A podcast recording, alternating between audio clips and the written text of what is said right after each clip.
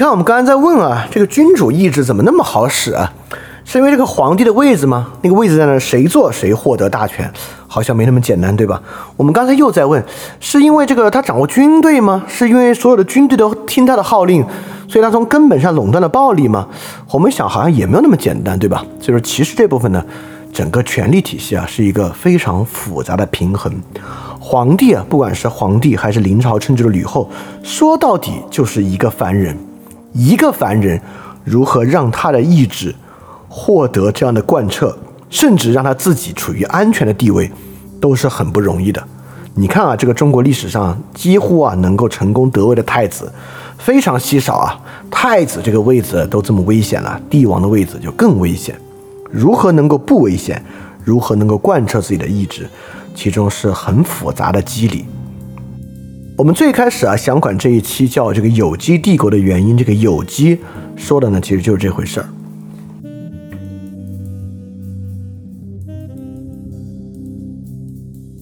所以，我们来看啊，在吕后当政的初期，天下是个什么样的情况呢？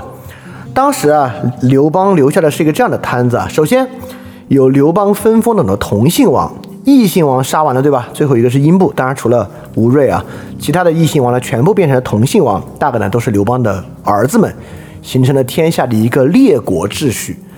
那么汉初呢，依据军功分封啊，这些庞大的军功阶层，形成了列侯秩序，就是。国呢，你就是一个王，你就可以真正去那里管理个地方。但当时汉初的列侯啊，其实都住在长安。比如把你封到一个地方，作为那个地方侯，你呢，这是这些人是真正享受封邑的人。那个地方的税收呢，就由你所有，财富呢由你所有，但是你不用实际去管，你呢在中央待着。这些人有一些啊，是这个六国的贵族之后啊。大多数呢，因为远离他实际受封的土地啊，就变成了大地主、大商人。很多其他的呢，压根儿就是官员，比如说刘邦钦点的丞相曹参啊、王陵啊，其实都是封了侯的，但是不必去到自己实际侯国的土地，就在这个中央啊。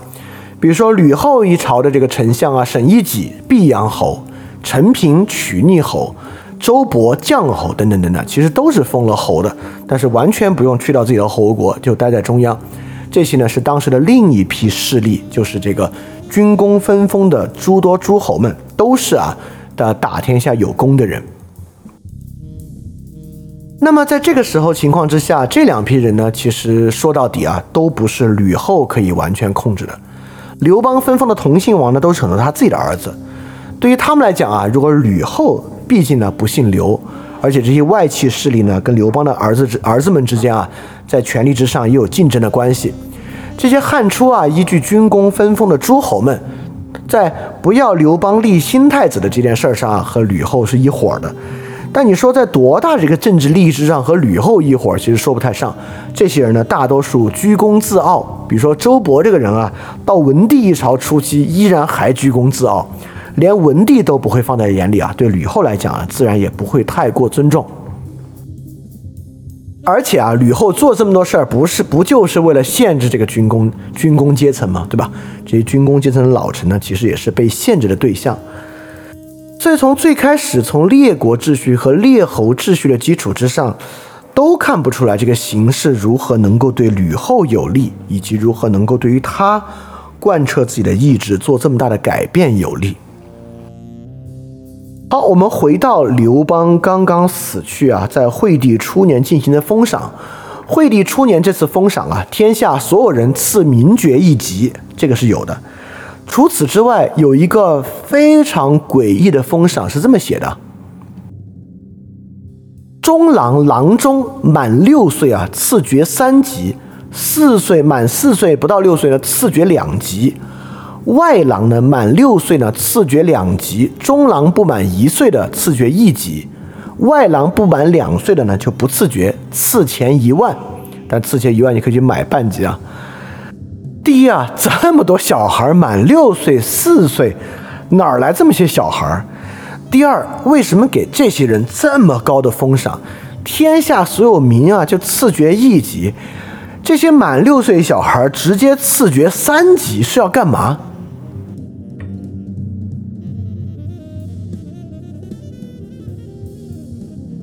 这个呢就涉及到中国历史上一个非常重要的权力变化了，就是郎官与内廷的崛起。刚才呢这些人啊有什么呢？有一些什么中郎、郎中、外郎。什么叫郎官呢？郎官呢其实都是一些非常低等级的仆从官员。在刚才所说到啊这些汉朝老臣啊君臣之中，有一个人啊陈平，他是一度比较支持吕后的。陈平为什么支持吕后的呢？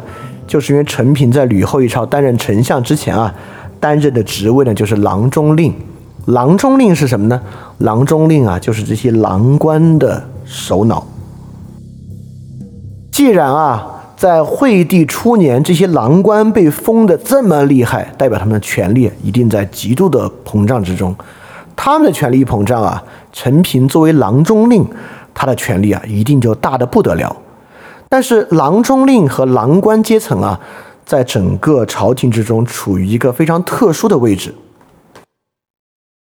汉代官制，或者说未来啊中国皇朝的官制、帝国的官制，都有一个空间上的结构，就是省、宫、外这三级，这是实体的建筑空间，也变成了这个朝廷的空间。我们知道紫禁城，紫禁城啊，为什么叫禁城呢？就是外人不让进。外人为什么不让进呢？其中对于这个古典皇权啊，有一个很大的担忧，就古典皇权啊，有很大的升职担忧。我这儿子要不是我自己的，这我就封了别人的儿子当太子啊，我们的这个家天下就就就不行了。所以一般啊，省官啊，就是指那个最内朝。这个省是什么意思呢？这个省挺有意思的。你看，今天省呢是最高一级的行政机构，就除了国家以外啊，最高一级的行政机构叫省。但其实，在《说文解字》里面啊，“省”这个词就是“看”的意思。我们今天还这么说，对吧？自省、省察，所以叫“省”的时候呢，其实它就是“看”的意思。所以，什么叫省官或者省官呢？就是能够真正天天看到皇帝的官员。能看到皇帝啊，只有两种人能自由的看到皇帝。第一呢，仆从，呃，三类人嘛。仆从一般都是以女仆、宫女为主啊。第二，宫中的男人呢，就全是宦官，因为呢，你不可能，呃，真正去侵犯皇帝的这个妃子、太太们生下你的孩子。第三个呢，就是外戚势力，对吧？就比如说这个皇后的哥哥、弟弟啊，这些你不担心啊，他是皇后的这个家人，他不会跟皇后怎么样的。所以这三类人呢，是能够接近真正宫廷的。所以这叫省官或者省官，这个也是皇宫啊最内院的建筑结构。那么除了最内围的这个进宫之外啊，其实也有另外一些，比如说紫禁城那么大，其实有很多人，比如紫禁城的厨房，对吧？紫禁城的车马房，这些外人也是不能随便进的。你要进来给皇帝投毒可怎么办啊？但你说紫禁城的厨子能看到皇帝吗？那是断不可能能看到皇帝的。所以这些呢叫宫官。也就是说，他们去的地方呢，外人去不了，但是他们呢也见不着皇帝。郎中令和卫尉就是这样的公关的首脑。郎中令呢，就是管这些郎官的；郎官呢，就是这些为整个皇家工作的仆役；卫尉呢，就是专门管这个皇家护卫的军队的人员。这些军队人员，当然除了这个最内史的这个侍卫之外，也是见不到皇帝的。这些人呢，就是拱卫皇宫的军队而已。这两个呢，就是典型的公官。好，什么叫外观呢？外观啊，就是说宫之外的，就是根本进不到皇帝生活的地方的。也就是说，你就是在上朝的时候能看到皇帝了。除了上朝的大殿之外，离开大殿就自己回家或者回到你自己的这个办公地点啊。这些呢叫做外观。外观呢就是最主要的行政机构。其实啊，什么丞相啊、御史大夫啊、太尉啊这些，基本上就是外观的结构。听起来当然是外观最重要，对吧？丞相啊、太尉啊、内史啊、治粟内史啊，这些是真正管理这个全国运转的。尤其丞相听着就很重要啊，在历史上也有很多很有名的丞相，好像权势呢都挺大。但是呢，从吕后开始啊，为什么在惠帝初年大肆封赏郎官？这是一个策略啊。这个策略呢，就是要充实省官和公官。充实醒官和公关是要干嘛呢？当然就是要去制衡外官体系。这个没什么关子可卖啊，这个往下就成为了中华历史的一个悠久传统。我们之前讲汉武帝讲到过啊，汉武帝一朝啊，连内史和御史他都觉得不够劲。汉武帝一朝是把尚书这样非常末位的、卑微的身边的文书官，变成一个大权独揽的尚书机构的。尚书令、尚书省之后，在中国是一个非常实权的机构，但在汉武帝一朝之前，它不过是公关体系里面皇帝最末尾的一些文书吏而已。他能够获得这么大的权力，就是汉武帝不相信外观系统中的御史大夫和内史，而使用尚书对他们进行替代。而这个传统呢，从吕后一朝就开始了。吕后呢，可以说是中国最早。来充实醒官、公关啊，建立内廷秩序的人。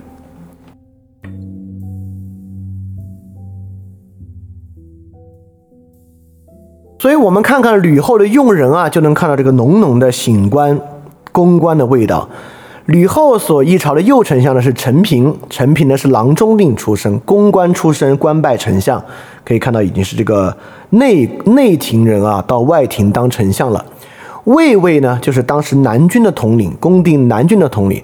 最开始呢，也是刘氏宗亲，叫刘泽。但刘泽的妻子呢，是吕后妹妹的女儿啊，所以也是吕氏的外戚。后来刘泽呢，还直接被封了琅琊王。后来刘泽之后呢，先是魏无泽，后来呢，就直接是吕后家族的吕禄当了这个南军的首领。而中尉啊，就是北军的首领呢，一直是吕产。吕产呢，是这个吕后的侄儿。所以吕禄、吕产啊，是这个吕氏外戚中间权势最大的两个。吕产之前呢，其实也是跟着刘邦打过仗的，其实也算是有军功阶层的一个人。他兼具军功阶层呢和外戚，现在呢又变成了内廷的重要的首领。我们刚才说了，卫尉对于内廷是很重要的。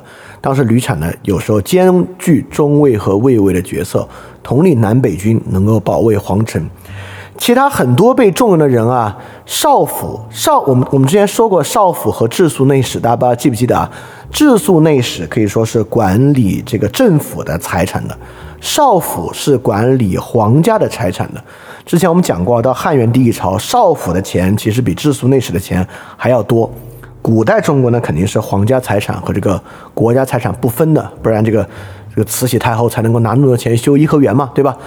所以吕后一朝的少府官呢，叫杨承言。这个人呢，之前就是修未央宫、长乐宫、修筑宫殿的，也是公关系统的一员。在醒官系统之中呢，有这个宦官张清啊，在这个吕后一朝权力也不小。最后左丞相啊，任的是这个沈一己。沈一己虽然担任左丞相，实际上做的所有事情都是郎中令的职位啊，就是他的虽然是左丞相啊，其实担任的呢是这个公关的职位。所以整个卫尉中魏啊，就是外戚集团把持；左丞相跟公关呢，是这个宠臣沈一级把持；醒官的宦官集团呢，也是吕后自己的人。这是什么呢？这三层是什么？这三层其实很重要。我们一直反复在强调啊，这个帝王的个人意志能怎么样呢？帝王的个人意志能怎么样？首先是帝王个人能够掌握的最大人际范围外延。而刚才我们说的这些，就是帝王最自然的能够接受到的人际范围的外延。比如新来一个丞相是从，比如之后啊，从江南调来的人，这个皇帝之前从来没有见过他，这不是你的人际关系。但是醒官、公官，什么就是这些人啊，什么郎中令啊。卫尉、中尉啊，这些是天天跟宦宦官就更是了，是天天跟皇帝打交道的。所以，为什么中国要有内廷秩序？这其实是很自然的。内廷的所有人是皇上能够真正实际掌控的人际范围啊。皇上在人际范围掌控这件事儿上的能力和人数多寡，跟我们是一样的，基本上也是这个邓巴数，符合邓巴数的原理啊，也不可能特别远。所以帝王能够信任的范围啊，就是类似这样的范围；吕后能够信任的范围呢，也是这样的范围。之后看到武帝能信任的范围，大概呢也是这样的范围。因此，他能够倚重的是这样的阶层啊，建立了内廷阶层，当然呢，就变成了一种统治的策略。所以，这就是我们视野上一个很大的改动了，就是帝王能够支配天下。很大程度上呢，肯定不会依靠魔法，也不会依靠这个位子有什么神奇的力量，也并不依靠他真正可以掌握天下的军队。一个最重要的根基和基础啊，就是跟我们所有普通人一样，他也有他的人际范围。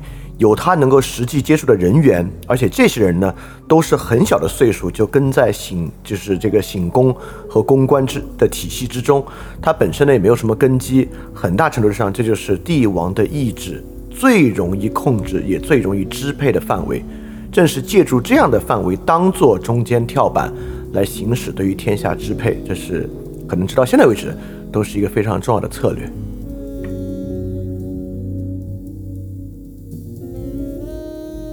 这个统治策略呢，其实就是我们刚才讲的一个平衡啊。它是怎么平衡呢？在外它如何平衡啊？是以法力阶层去制衡军工阶层，对吧？我们刚才讲吕后为什么发明那么多新官职，重新回到秦制的这个律令细节主义，就是要发明新的法力，以法律去制衡原有的军工阶层。而且法律是真的可以制衡军工阶层啊，对吧？我们之前说过，这个中华帝国的特点啊，就是刑书律令系统。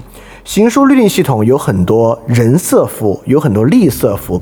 人色符就是那些管实际的事儿的，吏色符就是管官员的。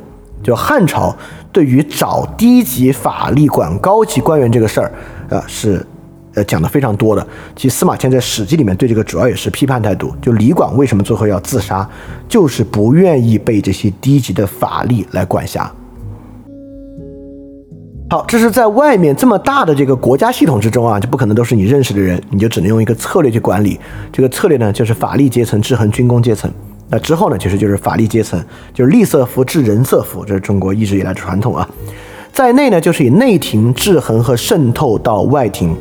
比如陈平是郎中令去当丞相，这个吕后死之后啊，吕产不是这个卫尉兼中尉嘛，也担任了丞相。也担任了相国，当时已经是相国职位了，其实比丞相要更高，所以他就是你看，他是从这个公关慢慢去到外廷，按理说是没道理的。比如说外廷啊，要要我说啊，这个中国古典秩序谁最有资格当丞相，就是治粟内史，因为治粟内史真正知道天下的财政状况，就这种人是最知道怎么才能够建立一个平衡的制度的。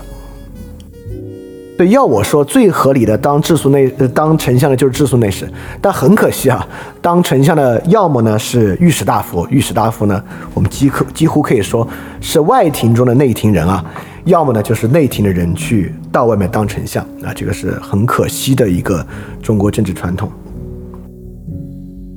所以你看，对于君王来讲啊，首先有他的内廷，内廷对他来讲呢是最安全的，是他实际的人际关系构成。外廷呢很复杂，外廷这里面人太复杂了。比如对吕后来讲，这里面有各种各样的这个军工阶层，他们彼此之间可能也不对付，所以外廷这帮人啊是非常复杂的政治博弈。那么法力呢？法力是渗透在外廷内部，掌控掌控什么呢？他不掌控任何的事儿，但是法力能怎么样？请注意啊，法力能够最好的贯彻皇帝的意志。因为法律只按律令行事，法律是不管实际事务的，法律只按律令行事。大家注意，我们之前讲过语书里面啊，就这个秦始皇要去统一天下的这个习俗，他靠的什么呢？靠的就是法律，对吧？靠的就是法律能够促使基层官吏严格按照文书律令行事，而不管别的。这个呢？是，因此法力阶层啊，可以说是在外廷喜旗之中能够贯彻帝王意志的这么一个人，所以很受帝王的倚重。那么在吕后一朝呢，当然还有王侯，王侯呢就代表当时的地方权力。所以我们之前讲的所谓平衡啊，对吕后来讲呢，就在平衡这些，平衡内廷、平衡外廷、平衡法力与实际的人色服，然后呢，也在平衡王侯这样的地方权力。所以用内廷去治外廷，用法力呢去治权臣。不仅吕后如此啊，文帝也一样。文帝啊，从这个代国偏远地区啊，从北方偏远边疆来到这个长安任职当汉文帝。他两个最大的代国心腹啊，张武和宋昌。张武呢任郎中令，宋昌呢任卫尉兼中尉。跟吕后的配置其实一模一样。文帝的心腹并不是去任丞相、去任御史大夫，就是任公关体系的两个核心官员，郎中立和卫尉中尉啊。这个呢是延续吕后传统的。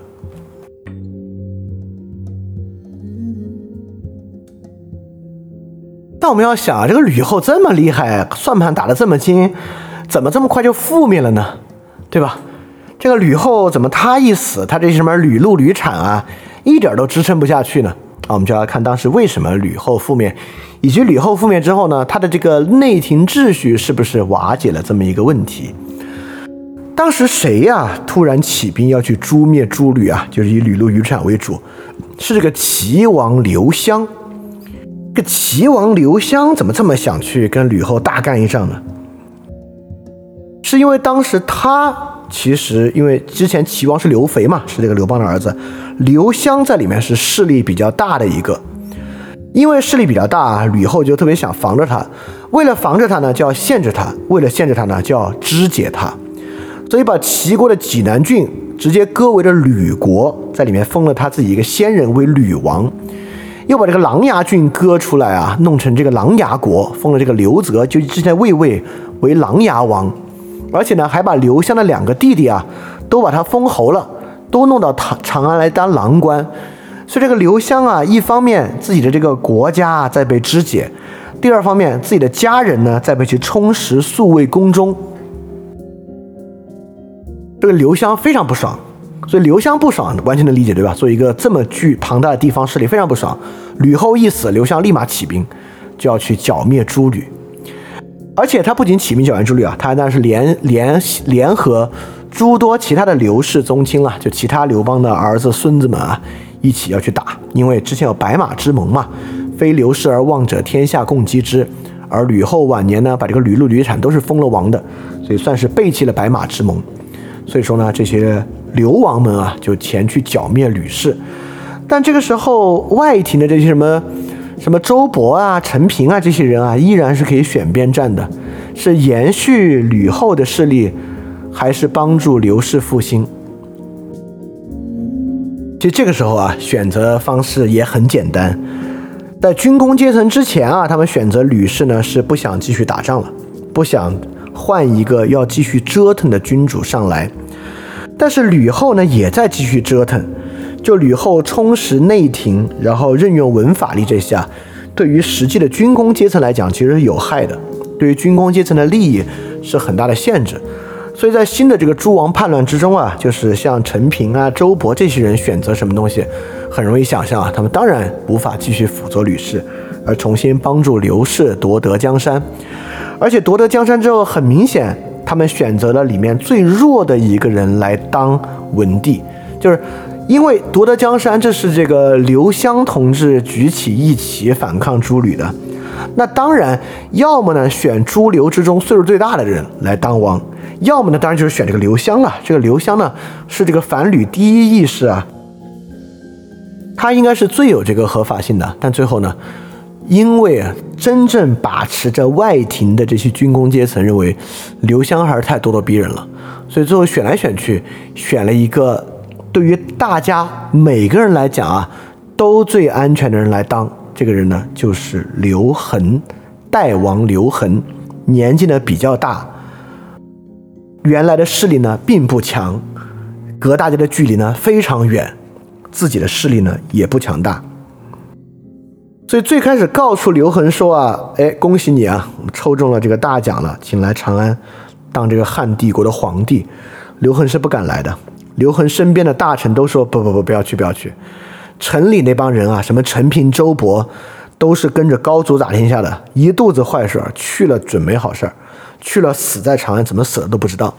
但是就是这个他的这个近臣啊，这个宋昌就是强烈的建议他一定要去啊，这是有合法性的。所以文帝最后去了，当了。所以文帝最开始是踟蹰，就能看出来啊。这个军工阶层呢，确实选了一个在他们看来最安全啊，对他们影响最小的一个人。正因为此呢，其实很多人也说啊，这个文帝呢非常的仁厚。文帝在很多方面啊，其实都看上去是这个吕后的反面。第一呢，他自己势力不大；第二呢，文帝的这个皇后啊，就是窦太后，本身呢，其实也不是一个贵族，大的贵族之后，而是之前的一个侍女。所以这么看起来呢，其实文帝也没有特别多的外戚，也不会像吕后一样有这个外戚干权的危险。所以从各方面看起来，文帝都很安全。而之后呢，我们也说啊，文帝是一个很仁厚的人，对天下呢实施仁政。我们就来看啊，文帝是不是一个实施仁政的人？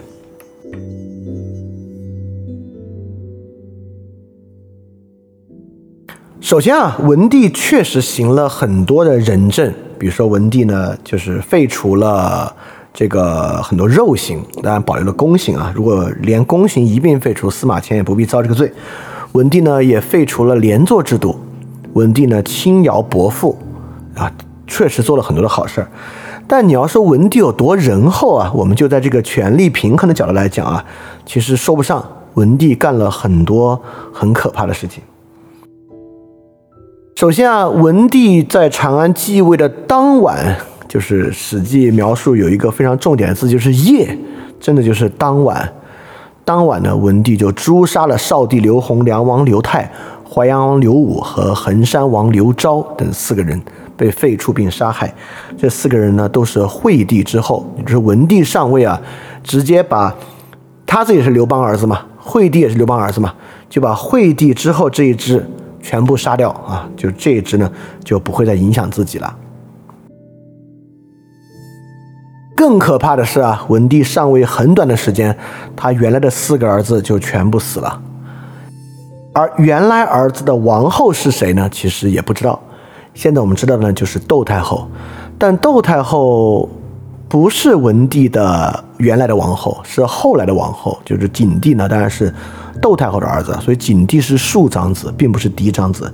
嫡长子的王后是谁？不知道，史书没有记载。如果没有记载呢？想起来啊，说不定跟吕氏集团很可能是有点关系的。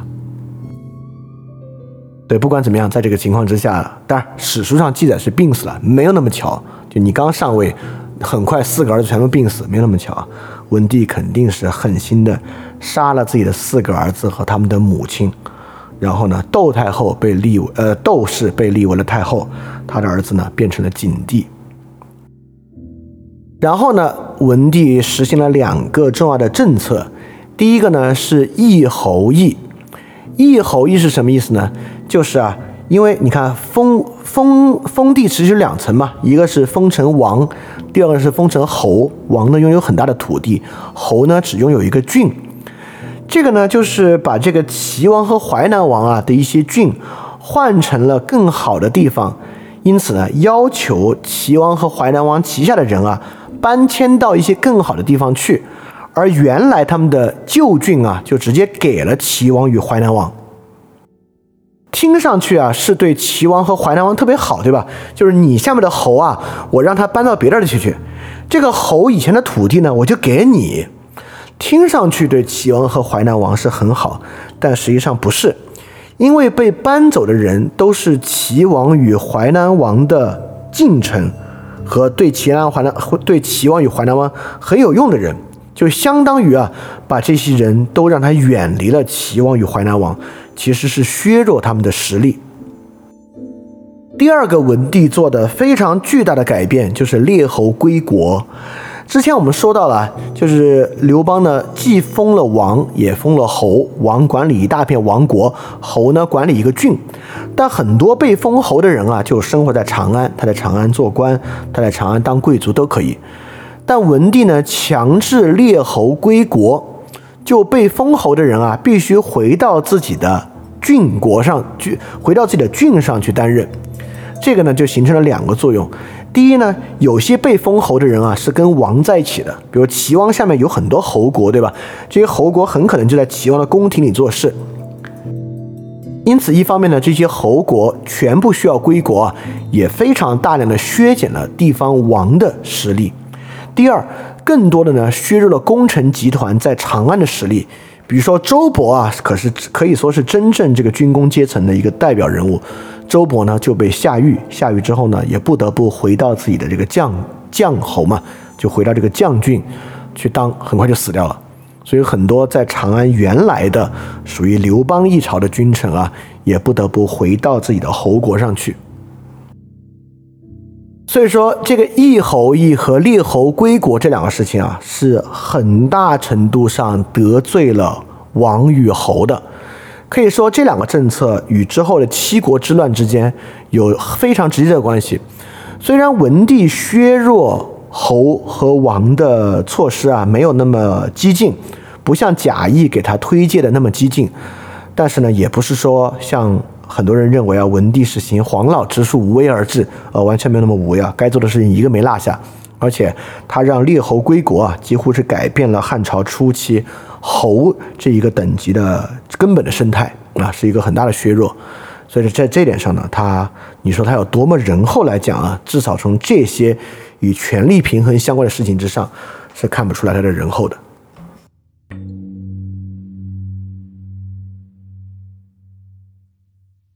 除了削弱诸王侯之外啊，文帝的政治路线和吕后可以说是一模一样。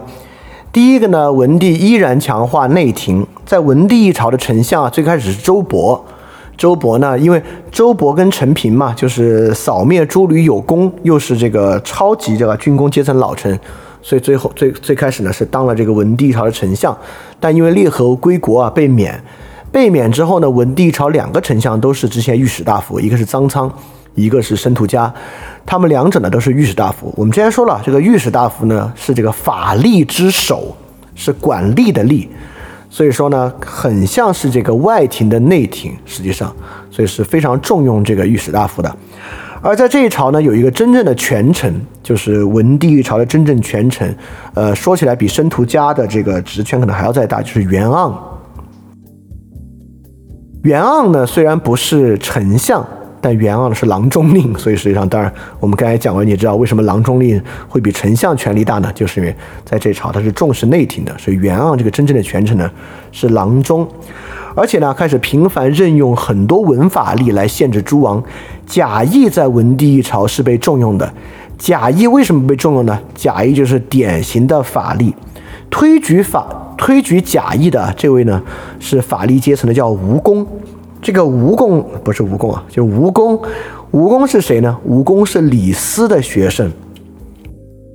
谁在狱中审周勃、虐待周勃的？就是吴公啊。吴公是主持审判和虐待周勃的人，所以这个吴公啊，看上去是当时非常有力的一个新型的文法力。贾谊呢，就是他推荐的，所以贾谊本身呢，也是很典型的文法力传统。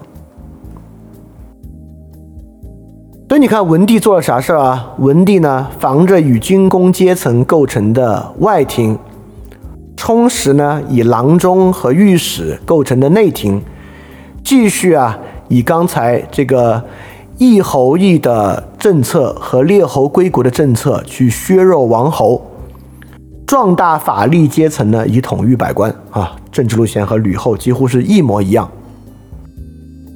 这里还有个细节啊，实际上张苍是御史大夫，之后申屠家当这个丞相也是御史大夫啊。其实当时没有想让申屠家来当这个丞相的，本来啊是想封这个外戚势力窦广国，就窦太后的弟弟窦广国来当丞相的，是很多人不愿意，才不得不封了申屠家。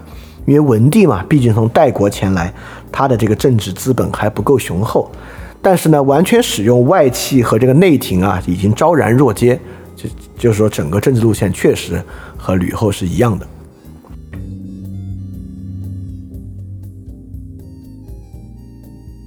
在这个背景之下呢，就非常倚重法力。法力我们之前讲过啊，就是这个利瑟夫是以这个文书系统来掌控百官的人，他不管事儿，但是管官员。在这个文帝一朝啊，典型的是贾谊和这个袁盎；在汉景帝一朝呢，最典型的就是这个曹错。这个曹错呢，就是大施这个削藩令啊，然后导致这个七国之乱的。七国之乱呢，就是这个，呃，七个王国啊，实在受不了，重新回来打这个汉景帝的一个事情。当时啊，这个曹错也是跟贾谊一样，是典型的法家学者啊。这个曹错呢，是师从张辉的，就是学习这个申不害和张鞅。他之前在文帝朝呢，就就是被封为汉景帝的老师，最后呢，成为汉景帝的丞相。曹错啊，在任内呢任了内史和御史大夫，自己写过一个著名的削藩策。这个薛范策呢，就是如何以更高压的态势去削弱各个王侯。呃，其实申屠家啊，既当过文帝的丞相，其实也延续当过景帝的丞相。尤其在景帝早期啊，申屠家呢就是跟这个曹错一起的。但申屠家作为丞相呢，完全管不住曹错，所以我觉得申屠家其实还挺惨的。在文帝一朝呢有袁盎，在景帝一朝呢有曹错，他这个丞相当的之憋屈。请记住丞相憋屈这一点啊！我们到时候讲武帝，还会讲武帝一朝丞相到底有多憋屈。丞相有多憋屈啊？实际上就是说这个内廷势力有多强。所以看中国之后这个帝国历史啊，凡是出现名臣的时候，大概呢就是说这个皇帝能够信任外廷势力，相对来讲啊。对于士大夫阶层是比较好的时候，但你看看中国历史啊，一般都是王朝遇到很大危机的时候啊 才会这样。王朝一旦顺利，皇帝立马亲信宦官，亲信外戚，亲信内廷啊，就是丞相变成高危职业。丞相啊是一个非常独特的职位。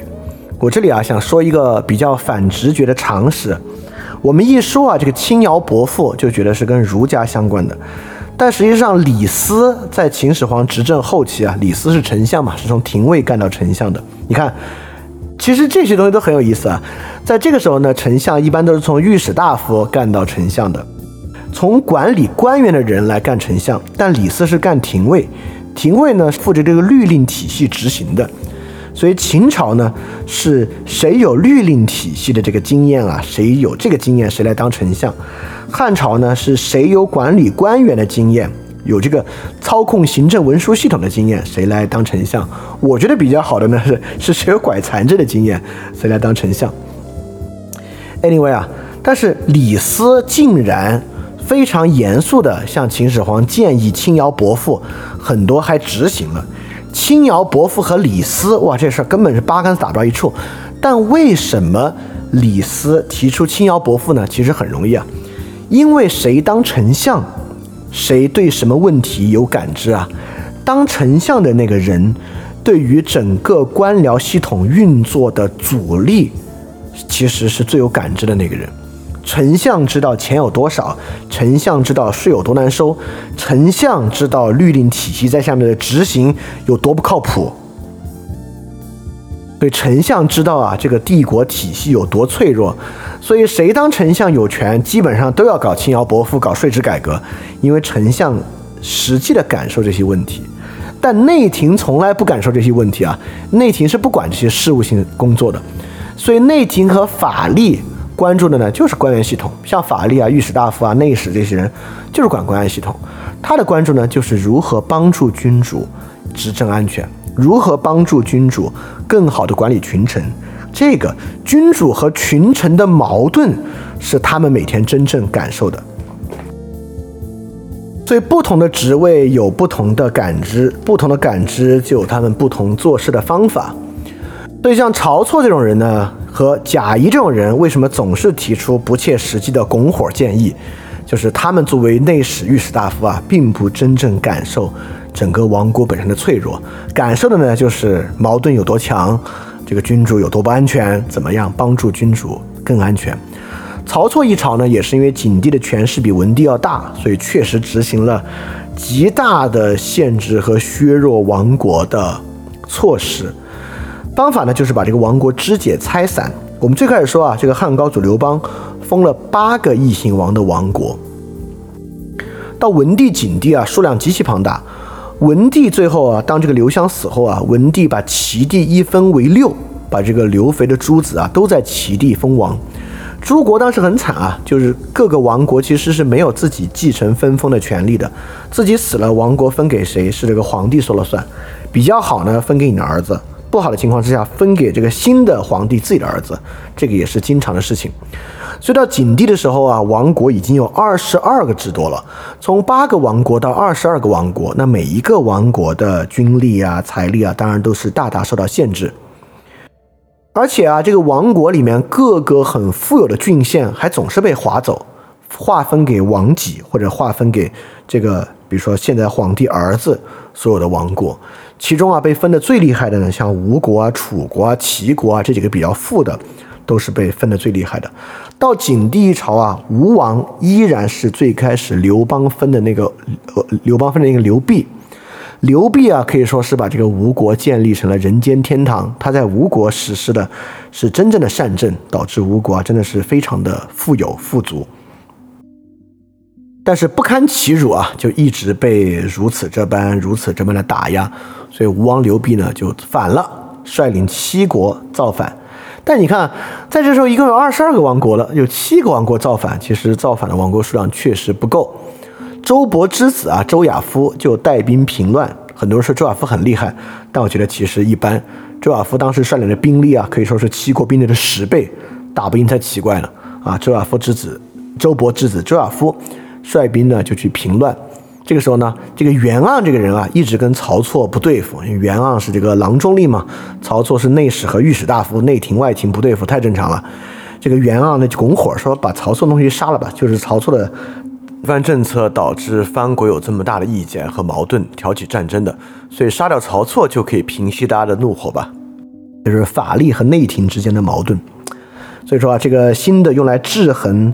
外廷和群臣王国的两个机构啊，法力和内廷彼此之间其实也是不对付，就像曹操和袁盎不对付一样。但是曹操就成了替罪羊，但最后七国呢势力也被剿灭。剿灭之后呢，逐逐渐渐就在景帝的手上，郡国制慢慢慢慢又退化成了秦制的郡县制。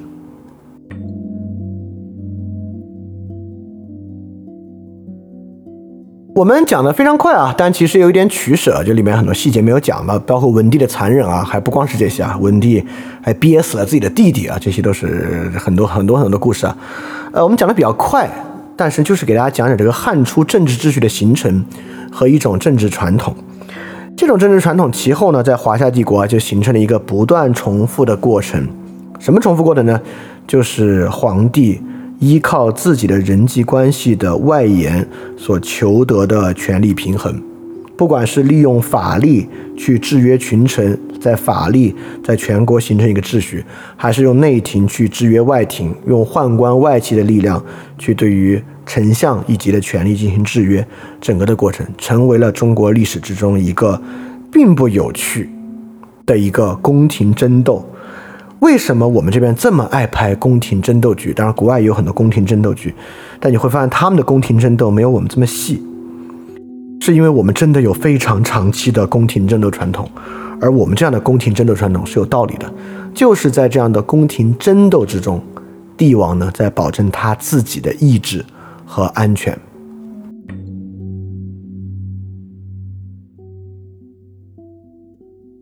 所以到汉武帝之前呢，是有这样一些变化。首先啊，刘邦定了一个并不持久的一个机制。刘邦呢，他想法比较简单，他本身呢就是个军事官吏，他想法不多。他呢就与这个军工阶层达成一个共识：有军功的人呢都会受到封赏，非刘姓的人呢不当王。所以军功者呢不要更进一步来威胁到这个刘姓，这也是让军功者之间互相制衡的一点。所以军功者呢掌握外廷，掌握实际的权力。就之前的丞相啊，萧何、王陵、陈平、张良这些人呢，实际上权力是非常巨大的。权力大的呢，刘邦自己要换太子啊，都没有什么权力。所以说，实际上到武帝一朝前期呢，丞相其实一度又掌握了相对来讲比较大的权力，其实是为了限制武帝啊。在这个情况之下，刘邦就形成了这么一个权力的秩序。但这个权力秩序啊，因为这个吕后在中间的上台啊，就吕后并没有延续刘氏王朝，而是想建立一个吕氏王国，所以中间有很大的颠簸和改变。为了抵抗军工阶层啊，以及刘邦这些权臣们构成的外廷呢，所以吕后使用了君主私人关系获益的醒官、公官和外戚势力来构成一个利益阶层。也建立了在军工阶层体系之外，君主行政体系能够获益的法律阶层，复兴了秦制的法律阶层，构成了新的权力核心。这个法律阶层啊，最典型的其实是周亚夫之死。你看，七国之乱导致呢，又崛起了一批军力，崛起了一批军工阶层的人，其中首当其冲的就是周勃之子周亚夫。那周亚夫啊，作为新的军工阶层，他的权力持续了多久呢？持续了非常短的时间。周亚夫为相啊，可以说是军工阶层复兴的一个象征。但是呢，就在跟外戚的斗争中呢，最后不幸下狱，最后呢被法力剿灭。所以周亚夫呢是并没有善终的。所以说，在景帝一朝，因为七国之乱非常短暂的军工阶层的复兴啊，军力的复兴，其实很快就被法力压过去了。很巧，就在周亚夫被罢相的同年，周亚夫不是从这个将军一直干到这个国相嘛，很高的职位。就在周亚夫被罢相的同年，所有诸侯王。御史官全被罢免。过去啊，在这个汉朝封的各个王国之中，他这个王国官制啊，是跟这个中央朝廷一模一样的。中央朝廷有丞相，王国有丞相；中央朝廷有御史，王国有御史。但这一年，诸侯的御史官完全被罢免，相当于汉朝只有一个御史大夫，就是宫廷的御史大夫。这说明什么呢？这说明诸侯的官制。诸侯的官吏管理，诸侯没有了自己的吏色夫，法律全部属于中央系统啊，这是法律阶层，呃，收权力完全收进中央的一个象征。在周亚夫死前的一年呢，诸侯的丞相全部只能更名为相，就是他们不享有跟朝廷的丞相相同的地位，他们比朝廷的丞相呢要低一级。就这从这个时候开始呢，可以说诸侯国彻底的郡县化，整个诸侯国啊，就从国格上。也掉了一级，失去了制衡这个王权的作用。所以景帝中期啊，短暂的这个军工阶层复兴呢，随着周亚夫被罢相和在狱中被杀死呢，很快的被压抑下去。而且诸侯国的郡县化呢，呃，也在景帝朝完成。所以落到汉武帝手上呢，就是这样一个在法力和郡县之上，几乎又回到了秦制的这么一个状态。而且在这个情况之下呢，整个丞相和外廷啊，被外戚势力和内廷很大的限制，这么一个政治现实。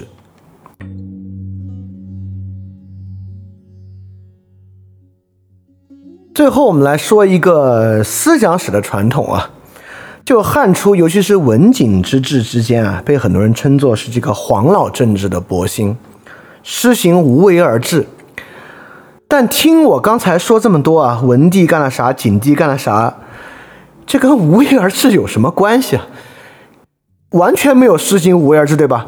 不仅有为，还有很多残酷的作为。那怎么叫黄老政治呢？我觉得理解这点，黄老政治是很重要的一个。这里的黄老啊，指的其实不是老子的《道德经》。我们之前讲思想史讲过。黄老传统呢是齐国的稷下学宫，是齐学传统。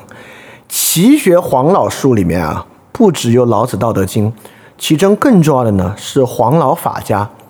黄老法家中最关键的跟文景相关的其实是圣道。我们知道法教三派啊，就是法术士，商鞅是法，这个申伯亥是术，圣道是士派。士派与这个。齐学黄老之术关系最近，而且相传啊，文帝的这个太后是窦太后啊，有一个宠妃慎夫人，没有给文帝生下孩子，但晚年非常受宠。这个慎夫人相传啊是圣道的后人，所以说其实这也能证明啊，就是文景一朝的所谓黄老啊，不是黄老道学，是黄老法家，而且呢就是圣道的世派传统。圣道本身啊，经历很特别。我们之前也说到啊，圣道其实兼具稷下学宫和西河学派，在西河学派子夏下面学过，在稷下学宫呢也学过。所以说，我们知道法家起源啊，就是子夏儒。子夏儒呢特别强调反小人、反奸臣，这是子夏儒的一个核心关切，树立权威。所以圣道的世派啊，就兼具了子夏儒的反小人。树立君主权威的这一面，和齐学道家强调无为即无过的这一面，什么意思呢？圣道的世派，什么叫世啊？就是君主必须有绝对的权势，导致这个绝对权势危机的，就是坏人和小人。但是君主这个绝对权势需要你无为，为什么呢？因为你有为就可能犯错。犯了错，对你这个绝对正确的诠释是会受到很大影响的，所以君主必须保卫这个权势，用仪式、用清除奸臣等等的方式，但是呢，又不要为具体的事情去负责，这是最好的。尤其在汉初啊，我们说这个汉初刚刚看到秦的灭亡，对于秦灭亡的方法很有感触。尤其秦始皇好大喜功啊，骊山陵啊等等很有感触。所以汉从文帝往后确实行了一阵节俭之风，但这个节俭当然有好处啊，但这个节俭很大的冲动就是不要像秦始皇一样喜欢做那么多表面风光的事儿，因为做这些事儿就可能导致受过，导致受过之后呢，对这个事就会形成影响。像文帝一朝啊，这个文法力的一个代表人物张世之。就说过，法者，天子所与天下公共也。今法如此而耕种之，是法不信于民也。且且方其时，上使立诸之则已。今稷下廷尉，廷尉天下之平，一请而天下用法皆为轻重。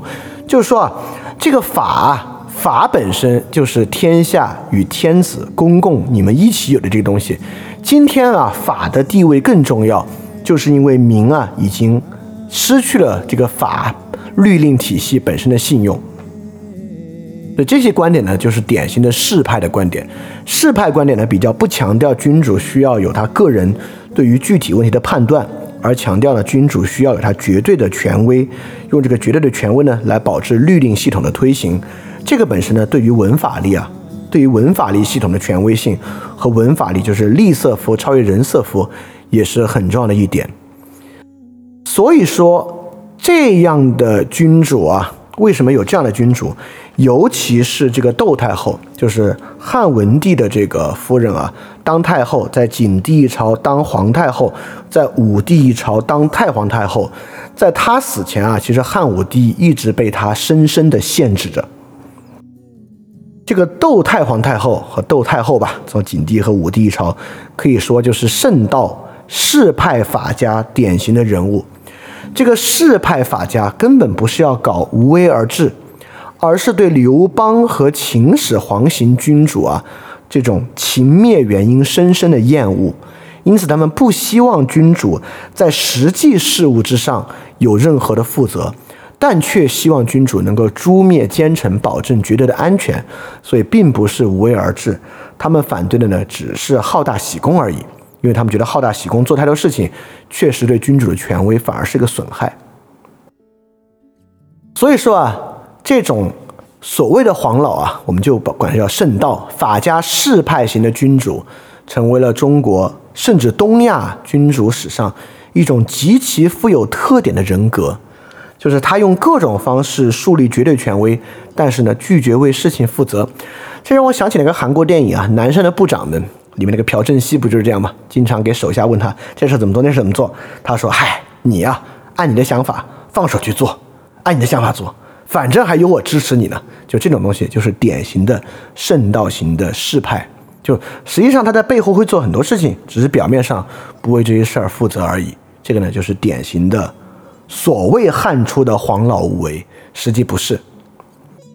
但确实呢，从吕后到文景帝，尤其是文景帝这种风格啊。也成为了中国历史上很典型的一种君主的人格啊！当然，我觉得这是一种很糟糕的君主人格。好，所以今天我们讲的就是这些啊，希望这些呢能够为我们去理解接下来武帝一朝的这些事情呢打下了一个比较好的基础了。那我们来看看大家有没有什么问题吧。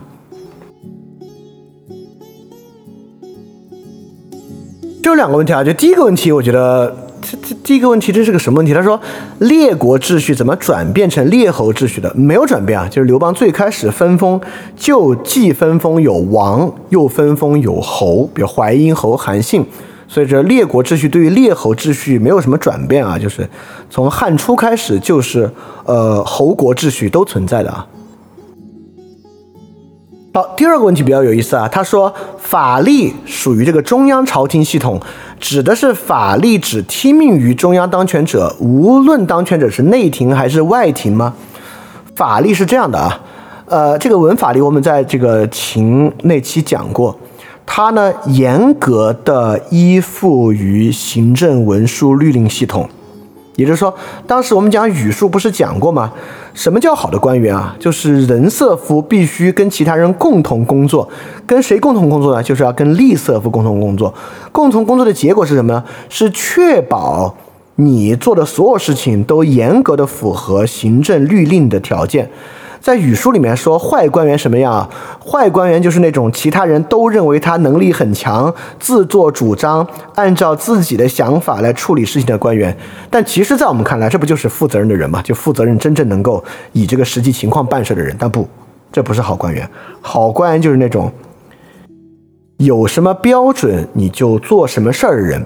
所以说，他呢可以忽略一切情境。而符合行政文书系统的标准要求，这个是它中央化而非地方化，是它帝王意志化而非符合实际情况的一个根本原因。你要想象啊，丞相有个什么特点？比如说啊，这个帝王说啊，今年我们在全国收税三亿担，这个粮食要收上来。但丞相可能跟治粟内史就说啊，今年这个南方发大水，各种原因收不上来，所以我们会发现，当然这个世界就是有具体情况，有各种各样不同的变化的。那么从丞相这些处理具体事务的人，在他们的手中，很有可能具体的变化、事态和环境就会比实际的标准要求要重要，覆盖过标准和要求。对于皇权来讲，这本身就是一个危险。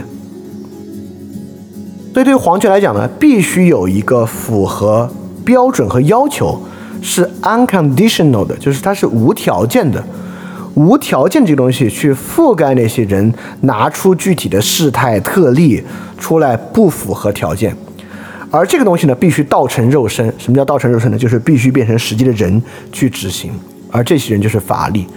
按理说，全国任何一个法律啊，应该是一模一样的，但实际执行肯定不是啊，法律有贪赃枉法。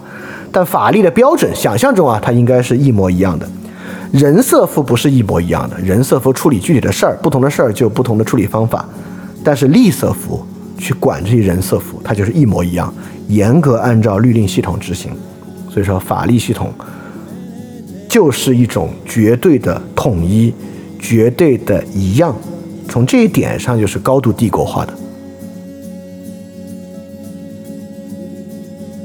好，这个问题啊，说这个文帝为了自己的权利做了这么多残忍的事儿，为什么对人民会这么仁慈呢？就像吕后赐吕后和他们赐名爵啊，是为了稀释这个君爵位。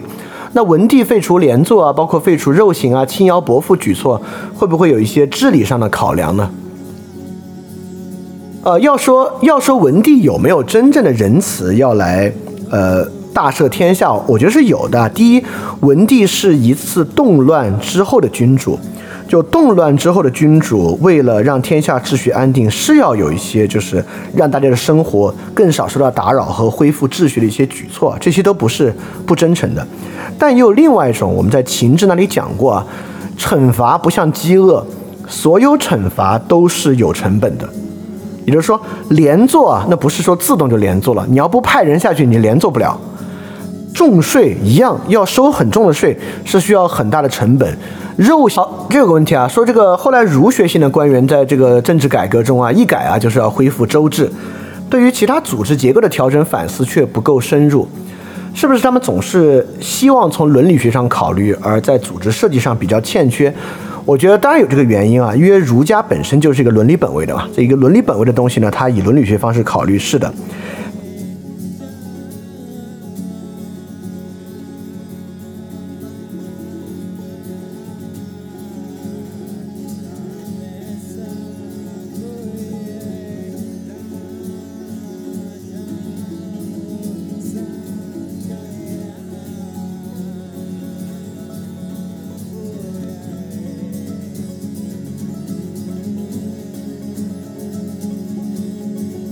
第二，我觉得还有一个原因啊，就是作为单一的或者成体成一个系统的儒学官员来讲啊，他们对于整个政治系统的调整，其实呢也是比较乏力的。尤其啊，面对一个以内廷为主的系统，他们除了抱团，比如清流阻挡之外，其实没有什么别的办法。因为刚才有一点我觉得很有意思，就是汉朝的这个从醒官到公官到外官系统。其实符合王宫的物理学空间，它是建立在王宫物理空间以上的一个结构，而这个物理空间从构建、构造到制度到军事人员，全是皇帝把握的。所以皇帝是从物理空间上塑造这样一个秩序的人。因此，儒学官员对于这个空间的改造，它本身缺乏所有的物理能力。所以反过来呢，其实他也很难从真正的组织设计上去做一些考虑。我觉得这是古典和现代很不一样的。就现代组织结构是高度抽象的。但古典组织结构呢，确实非常具体的，所以我觉得这是儒学官员可能很难去做这种组织结构上的反思和改变的一个原因。好，这个问题啊，说今天提到很多货币呢，一定程度上瓦解了贵族制，但中世纪欧洲贸易往来也很频繁，为什么长时间以来没有使它的贵族制受到影响呢？呃，我觉得不是啊。第一，我们这边的货币。非但没有瓦解贵族制，其实推进了贵族制。我们只，我刚才只是说啊，我们这边货币呢，一定程度上推进了地方主义。比如当时谁容易赚钱啊？就是封到长安附近的旧贵族容易赚钱。这些旧贵族不用回到自己的侯国封地，但是又有一定的权利，把它变成钱，去承包租赁山川、盐业、冶铁、这个铸币。这些人往往变得很有钱。但你一个地方农民其实是没有条件变得有钱的，所以，我们货币制瓦解的其实是帝国的中央制度，瓦解的是帝国的权力核心，而让这个激励措施可以广泛。而这个激励措施广泛呢，当然，其实某种程度上是促进贵族制的。汉初真正这些大地主啊，都是有这个贵族和古典的贵族传统的。第二。中世纪的欧洲贸易往来是不是很大程度上就完全促进贵族制呢？其实也不是。之前我们也讲过，欧洲有这个嫡长子的继承权制度。这个嫡长子继承制度呢，其实你看创立了什么东西啊？第一，教会变得非常发达；第二，骑士团秩序变得非常发达，发达到条顿条顿骑士团啊，在被法王灭掉之前，在欧洲有那么大的势力和传统。而条顿骑士团势力是一个。绝对非典型的非贵族的势力，对吧？所以欧洲的货币化、贸易和流动对于贵族是不是没有影响？其实也不是啊。流动呢，总是会对传统秩序构成一定影响的。好，这里说王安石应该算利瑟夫吧？我觉得王安石不算利瑟夫，因为王安石其实是一个改革官。你看，王安石想动税制嘛，想想做税制改革嘛。就标准的利瑟夫才不管什么是不是制度改革呢？利瑟夫管的就是执行，要搞谁搞他是吧？我去搞啊！要是周勃了哈，是周勃了，该怎么判？李广，李广怎么判啊？这是利瑟夫啊！利瑟夫是照章办事，王安石是个改革官啊，所以王安石就是标准的这个帝国丞相想干的事情啊。好，这个问题啊，说这个这个李斯啊，我是刚才说到李斯是因为在丞相的位子之上，所以说自然的采取轻徭薄赋，可以理解说是他看到了这种重徭役的不可持续性，而采取的一种暂时性的措施吗？我我不知道这里强调这个暂时性的原因是啥，但我觉得可能并不是暂时的吧，这就是成，我就是我刚才讲的，我我们可以设想在这个政治制度之中，一定的位置是接触一定的经验，而一定的经验里面带有一定的感知。就丞相这个位置啊，对于这个税制系统啊，整个系统的臃肿啊、运行啊、障碍啊，感受最强的，所以说他容易采取轻徭薄赋。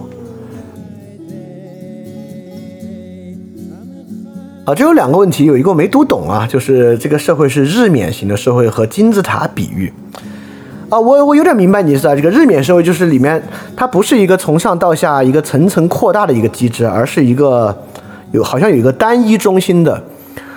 呃，某种程度上可以这么说吧，就尤其是内廷啊，就内廷制度，这个内廷的体制总不会特别大。但某种程度上呢，你也可以想象啊，这个内廷这么几个人，他管得了天下，他也管不了。最后内廷制度呢，还是要跟刺史制度结合。跟刺史制度结合呢，就是郎官先当郎官，再当刺史，先当尚书，再当刺史。它其实也是一个金字塔结构啊，就是这个东西逃不掉的。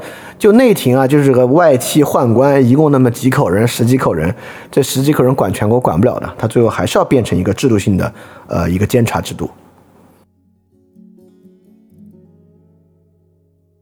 好，这个问题啊，说这个马克思韦伯好像写过中国铸币水平和保持货币价值能力比欧洲是落后的。但我我我我我我想象吧，我能想象马克思韦伯写过这个，他什么儒家与儒教。我但我没看到这个啊。但你在问他是不是和中国地方势力和中央政府的张力有很大关系？我觉得不是。有个很重要的原因啊，就为什么我们的铸币水平和保持货币币值的能力没有西方强？那这也是实话。就我们之前我们不是讲过波斯和希腊嘛？你就能看出为什么了，因为没有国际贸易。就是你可以发现，今天的国家为什么要保持币值稳定？其中很重要一点就是为了国际贸易。因为国际贸易体系的重要原因，货币才会变成一个真正重要的东西。所以你看，汉初在国内啊，那真是大水漫灌啊，就是无限制的超发货币，但其实不会有很重要的影响。因为在这个情况之下，你的内部秩序是保持稳定的，因为你内部秩序有很多不是货币化的，官吏任免、爵位、徭役是非货币化的，所以货币很强呢，不会导致很大的问题。但是明朝，这个白银帝国的时候，为什么白银的净流入直接冲垮了，可以说是冲垮了明朝的货币体系，导致了很大的内部问题，就是因为内外交换的原因导致的嘛。这个东西呢，我们到时候讲到明朝这个白银政策，其实。我们之前在个人主义平民社会讲过这个明朝的白银问题啊，就白银帝国的那部分。对这个，其实我觉得是因为，呃，希腊式的文明啊，包括罗马，有大量的贸易存在。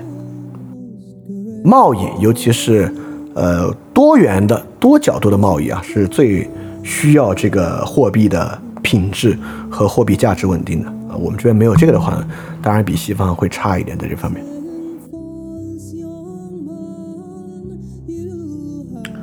好，我觉得这些问题都很有意思啊。那么我们啊也十点半了，要不然我们今天就讲到这儿。然后我们可能需要隔一周啊，然后我们就进入这个汉武帝的部分。那这个当然是我们整个西汉部分的重头戏了。我们看，呃，连这个从吕后到文景帝时期啊，都为之后的政治其实打下了那么多的基础，很多在我们今天都能看到痕迹啊。汉武帝一朝就更多了。汉武帝虽然在我看来啊特别胡逼，但是胡逼归胡逼，但还是留下了很多重要痕迹的。毕竟他影响力还是很大。汉武帝一朝呢，又有他自己，又有桑弘羊，又有董仲舒，其实可讲的东西是很多的。好，那我们就隔一周啊，我们来讲这个进入汉武帝的部分。汉武帝部分可能需要四五期的时间来讲完的。那么希望这期节目能够对你有所启发，也希望这个系列啊能够帮助你更多的了解我们这个文明的传统，以及呢了解我们的当下。好，那这期节目到这里结束啊，大家可以继续在群里讨论。我们下期节目再见，大家记得感去相信。翻转电台需要你的支持啊，因为之前有长期以来啊，一直四年以来支持我的一个大额捐赠人，我跟他的捐赠期限到期了，所以现在呢，我要来看。翻转电台啊，有没有可能自己造血，可持续的继续发展下去？但是翻转电台呢，会继续保持非知识付费模式，不管是电台节目、文章、知识社群，都保持全免费的模式，也不需要接广告或者做定制节目的方法，能够保持独立的运营。所以在这个背景之下，需要大家的支持捐赠，希望翻店呢这个创作机制可以保持下去。如果运气好啊，钱多于我自己的生活所需，它还会用于做事侠创作机制。本身的创作补贴，所以说特别希望你通过 patron 和爱发电这两个平台赞助。如果你需要知道 patron 和爱发电的地址，请去 Show Note 之中看。好，谢谢大家了。非常感谢你收听本节目。如果希望每周一加入微信群，跟我们一起学习，提出问题，看到每次分享的 Keynote，可以微信添加想借 Joy Share，想借的拼音 X I N G J I E，Joy Share J O Y S H A R E。并说牛津通识读本就可以被我们拉入群中，每周一起学习了，欢迎你来。